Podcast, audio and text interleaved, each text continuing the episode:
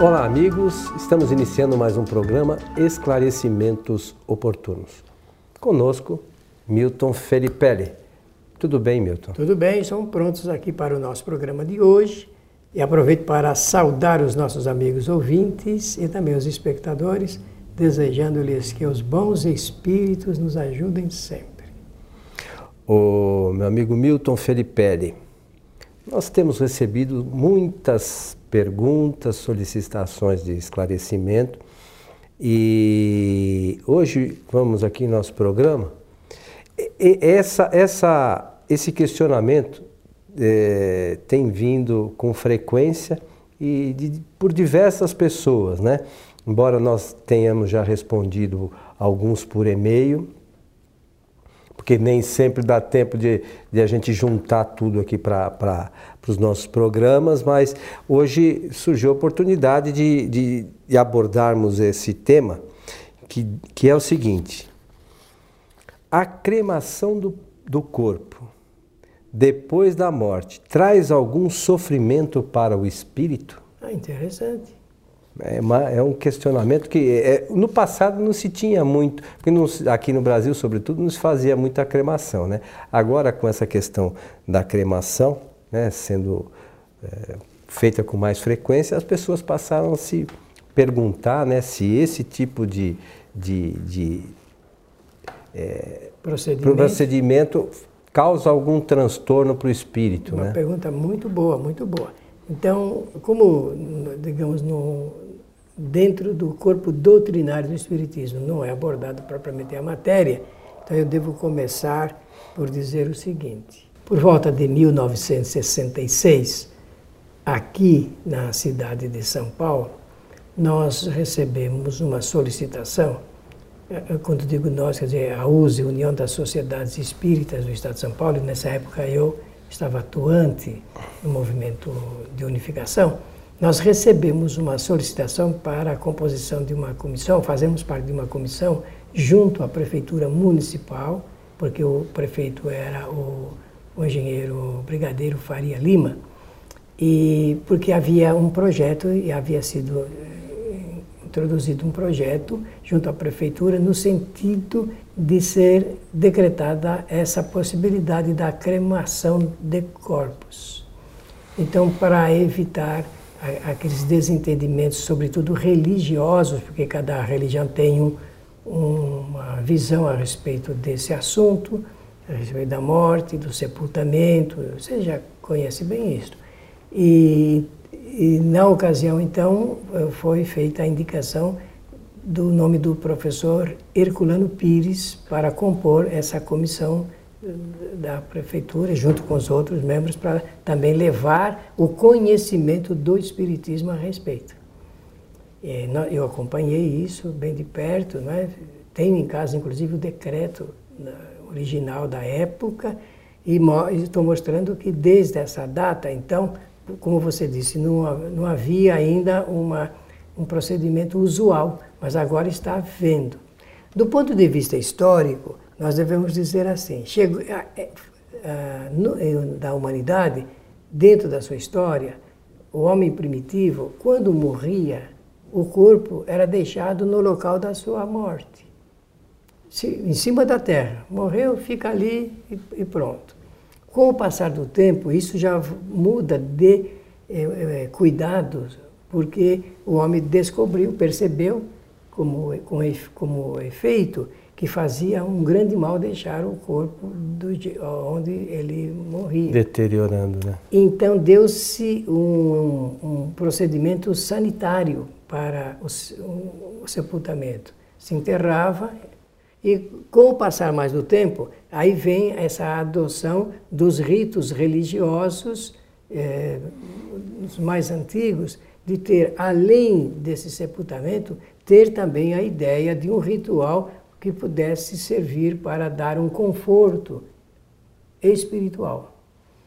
E, e há um outro momento histórico em que, além do sepultamento, junto do corpo se colocava uh, os objetos mais íntimos da pessoa, e assim por diante. Então, vai se mudando com o passar do tempo na medida em que se, a civilização começa a ter um, um conhecimento maior a respeito desse assunto chamado morte. Então, é, as, soci as sociedades mais civilizadas, elas dão uma outra conotação e, e dão como alternativas o sepultamento com o rito religioso, de acordo com a vontade eh, do seu, dos familiares, e também a possibilidade alternativa do corpo ser cremado, incinerado. E para isso se constrói então esses fornos especiais. O que a nossa, o, o, quem está perguntando quer saber se ao cremar-se o corpo, o espírito sente de alguma forma algum tipo de sofrimento. Então eu vou para responder isso, vou lembrar o que o professor Herculano Pires disse na ocasião em que participou dessa comissão. Ele elaborou por escrito, chegou até o, o, nosso prefeito na época, de que o espírito precisaria, no mínimo, ter 72 horas de prazo para ele recobrar a sua nova situação. Ele dizia que provavelmente se traria um certo prejuízo para o espírito se antes disso fosse feita a cremação. Então, nós deduzimos na época o seguinte: número um, o espiritismo não é contra a cremação. Número dois, só que se tem que tomar cuidado para que o, de tempo para que o espírito possa se desligar totalmente e fluidicamente do corpo físico e retomar a sua situação em estado de erraticidade. Então, mas se, se nós formos analisar, uma vez é, o, o, o homem, né, o encarnado, é constituído do corpo físico, perispírito e espírito. Isso mesmo. Uma vez o corpo morto, corpo físico, esse corpo físico, através do perispírito, ele transmite as sensações por espírito, certo? Certíssimo. Muito bem. Uma vez esse corpo morto, as sensações terminam. Depende se o espírito estiver observando o fato, ele pode ainda estar. Mas aí não é, não seria uma dor física não, propriamente. Não, não existe mais dor física. Porque o corpo está desligado, o espírito está desligado. Existe a dor da, da situação do espírito achar que está no sendo... quadro da imaginação. Da imaginação dele, porque ah, o fluido não pega fogo, não vai, não vai sentir qualquer sensação, muito menos o espírito propriamente dito. Então, é, disso é, é, poderia gerar, nesse sentido, uma certa dor, vamos aqui colocar entre aspas, por espírito, mas essa dor não é física. Não, não. A partir do desligamento do espírito com a matéria, não existe mais dor física. Só, a, a, a, vou usar uma expressão meio inadequada, uma certa dor moral pela imaginação do espírito que está se ressentindo ainda da observação dos fatos. Se ele lembrar-se ou estiver vendo. É, eu, eu, nessa minha vida espírita, eh, tenho uma experiência de conversar com espíritos, eh, ainda sentindo, por exemplo, espíritos cuja cabeça foi decepada, e ele ainda sentir-se, imagina, o perispírito não perde a cabeça, né? E o espírito ainda está com aquela imaginação cravada naquele momento. E outros também, no momento do assassinato e coisas que valem. E nesse caso aí, eh, se o espírito estiver vendo a cremação e não estiver preparado, porque tem alguns que deliberadamente assinam uma autorização para que o seu corpo seja cremado após a sua morte. Outras é a família que, que faz isso. Mas se o espírito estiver vendo, ele estiver preparado, com certeza aquilo que você falou é verdadeiro. Ele vai sentindo na imaginação ainda um certo tipo de sofrimento, que não é mais físico, mas é um, um sofrimento que incomoda e desconforta o espírito mas nós podemos dizer que este tipo de sofrimento, de alguma forma, pode ser um aprendizado para o espírito? É e é passageiro. Que é, é momentâneo, porque ele não tem claro. dor física, a partir do momento que aquilo cessa, Olha, a impressão desaparece. Não sei se é só por isso, eu não, não tenho esse conhecimento, mas o que eu sei é que, como todos nós recebemos sempre a presença de um espírito amigo, protetor, com certeza ele vai receber a presença de algum espírito amigo que vai falar sobre essa situação dele, nova, e que a vida dele não terminou e que ele pode continuar. Por vezes também, Milton, nós já abordamos aqui em outros programas sobre o período de perturbação. Por vezes essa perturbação pode durar algum tempo. Horas ou semanas ou anos. Pois é. Mas imagine o seguinte: o espírito desencarna. Ele vai para cremação, vai ser cremado, o corpo o físico. Corpo. Aí é, o espírito está nessa perturbação. Então ele nem vai se aperceber desse momento da cremação propriamente dito. E a hora que ele despertar, ele vai estar lá em algum local que o seu pensamento se ligue, né? E, enfim, não vai ter por que sofrer pela cremação em si. Essa porque não vai presenciar, né? Essa é uma situação. É uma hipótese. É uma situação, mas pode ter outras, outras, outras e outras e outras. Então, é, realmente não dá para a gente estabelecer um, não uma regra, regra e né? nem padrão. E nem regra nem padrão. Por isso que chegou-se à conclusão em 66 de que, aguardando no mínimo essas horas, ficaria mais fácil para o espírito depois tomar ciência da sua nova, seu novo estado. Interessante, né? É bom, é bom que é, as pessoas têm muita dúvida, têm muita preocupação no sentido de que o seu ente que já passou às vezes por uma enfermidade durante muito tempo numa cama e tal, chegue lá no momento depois da cremação, na hora de ser cremado, que sofra, né? É, Mas é... tem uma, um outro lado da questão também. Às vezes o espírito, quando é, desencarna e é enterrado, né? Como a gente vê, também passa por essas circunstâncias, porque às vezes ele está muito ligado ainda à matéria e fica ali preso muitas vezes nas proximidades do corpo, né? Muito certíssimo isso. Existem casos de depoimentos eh, de espíritos que revelam que passaram por essa, esse momento doloroso. Quanto mais vezes... preso for o espírito à matéria, mais ele sofre, mais algum tipo de sofrimento ele vai ter.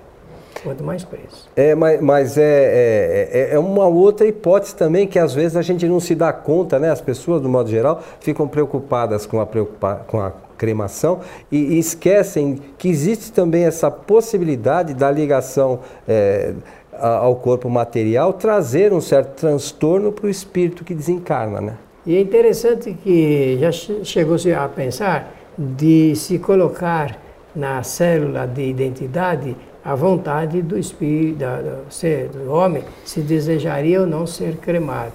É, muitos têm receio, medo, não sabem o que vai acontecer, então cada pessoa reage de um jeito. O que eu posso dizer hoje é que nós reforçamos a cada minuto da nossa vida, eu digo da comunicação espírita, de que nós temos que ajudar as pessoas a entenderem e a se prepararem como funciona a vida e como se preparar para o dia da partida. Se nós fizermos isto, olha, meus amigos, nós sofreremos menos. Eu não estou dizendo que não vamos sofrer, estou dizendo que sofreremos muito menos. É, uma outra questão que já abordamos aqui por diversas vezes é que o, o, o espírito, nós, do modo geral, né, quando a gente retorna para a pátria espiritual, a gente não muda absolutamente nada. Nós continuamos exatamente do mesmo jeito que nós éramos aqui quando estávamos encarnados. Então, se nós queremos chegar no mundo espiritual, ter uma condição melhor, então é melhor que a gente comece a fazer isso aqui, né? Embora a identidade, a cédula de identidade continue a mesma, o espírito está melhorado e, e a, a, condição dele é diferente. E nós podemos fazer isso encarnados, né, Milton? Fazer uma transformação dos nossos conhecimentos, da, das nossas relações. Isso, e, inclusive, isso é um dos objetivos da encarnação, né? Então, Coelho, temos também uma um pensamento de que temos que nos apoiar, aprender a nos apoiar nas instruções do Espiritismo, nas instruções mais sólidas ligado com esse assunto do comportamento, conforme você está salientando. Nesse sentido, eu estou me lembrando perfeitamente de que uma excelente recomendação é não apenas a leitura, porque as pessoas dizem assim, ah, eu já estou fazendo o Evangelho no lar. Não dá para fazer o Evangelho porque ele já está pronto. É, e também já estou lendo, está lendo, mas o principal do que contém no Evangelho segundo o Espiritismo são, é o estudo, o estudo aprofundado sobre o significado da vida, as propostas que a doutrina traz em decorrência da análise dos ensinamentos morais de Jesus que Allan Kardec pôde fazer e publicou em 1864.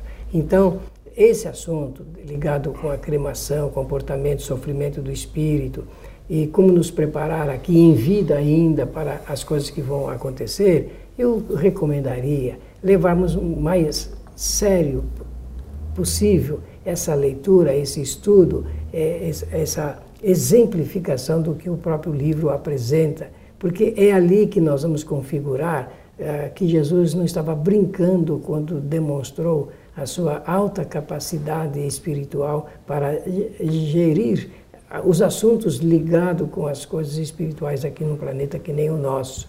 Olha que interessante, ele transmite o seu conhecimento há mais de dois mil anos atrás. O conhecimento dele foi oral, ele não escreveu absolutamente nada, grafaram, escreveram, textualizaram parte dos seus conhecimentos. Mais tarde a coisa vai ser eh, conhecida, publicada em, em todos os idiomas. Então, é, é e, e, parece que ainda esses ensinamentos estão fresquinhos na, na, no nosso pensamento, no pensamento da nossa humanidade. Por ora, só o Ocidente, mas eu não tenho dúvida que pouco a pouco nós vamos ter a expansão desses conhecimentos alcançando outros locais.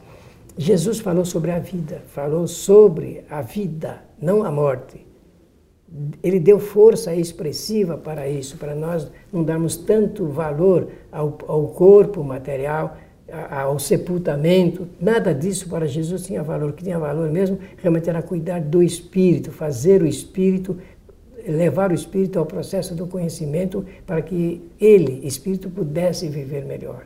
É, esse é o discurso do Mestre e Jesus realmente é, se apresenta como um grande orientador espiritual da nossa humanidade. Até porque Jesus, com a sua evolução, né, com seu nível de conhecimento, já sabia que o espírito é imortal, né? Com certeza. Então, é, às vezes a gente desconhece, ainda muitas pessoas ainda desconhecem que o espírito sobrevive pelos tempos aí à frente, vai chegar à perfeição relativa, mas é, o espírito é imortal. E ele demonstrou a imortalidade através da comunicação dos espíritos por médio, ah, por meio uh, da intermediação dos médiuns. Ele fazia realmente as comunicações espirituais. E por esse meio ele comprovou cientificamente a imortalidade falou da lei de evolução, de reencarnação,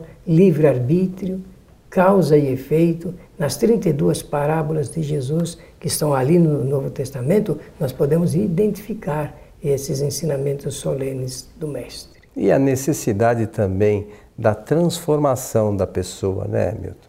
Porque às vezes é, é, nós estamos aqui encarnados e, como diz a música, deixa a vida levar, né? E a gente não se preocupa com, com, com o objetivo realmente da encarnação. Que tem que ser o contrário. Nós levarmos a vida, conduzirmos a vida, orientarmos a vida. Para que a gente evolua. Senão como o espírito, espírito passa por aqui, mas não aprende como deveria aprender.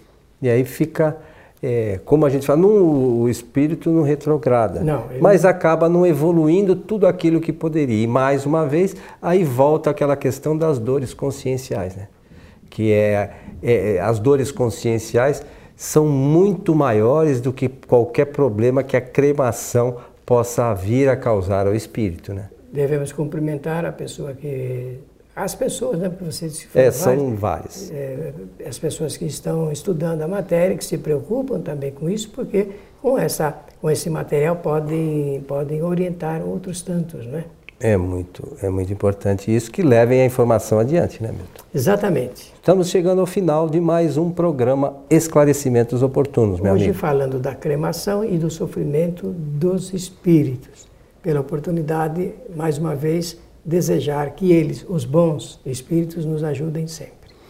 Mais uma vez lembramos também que a nossa casa, a Sociedade Espírita Francisco de Assis, transmite ao vivo as nossas palestras realizadas às sextas-feiras. Temos palestras também às quartas, mas as das sextas-feiras nós transmitimos ao vivo pelo nosso site, site tvfraternidade.com.br. Para você que gosta de buscar os esclarecimentos da doutrina espírita, fica o nosso convite. E a vocês que estiveram ligadinhos aí conosco, o nosso abraço e até o nosso próximo encontro.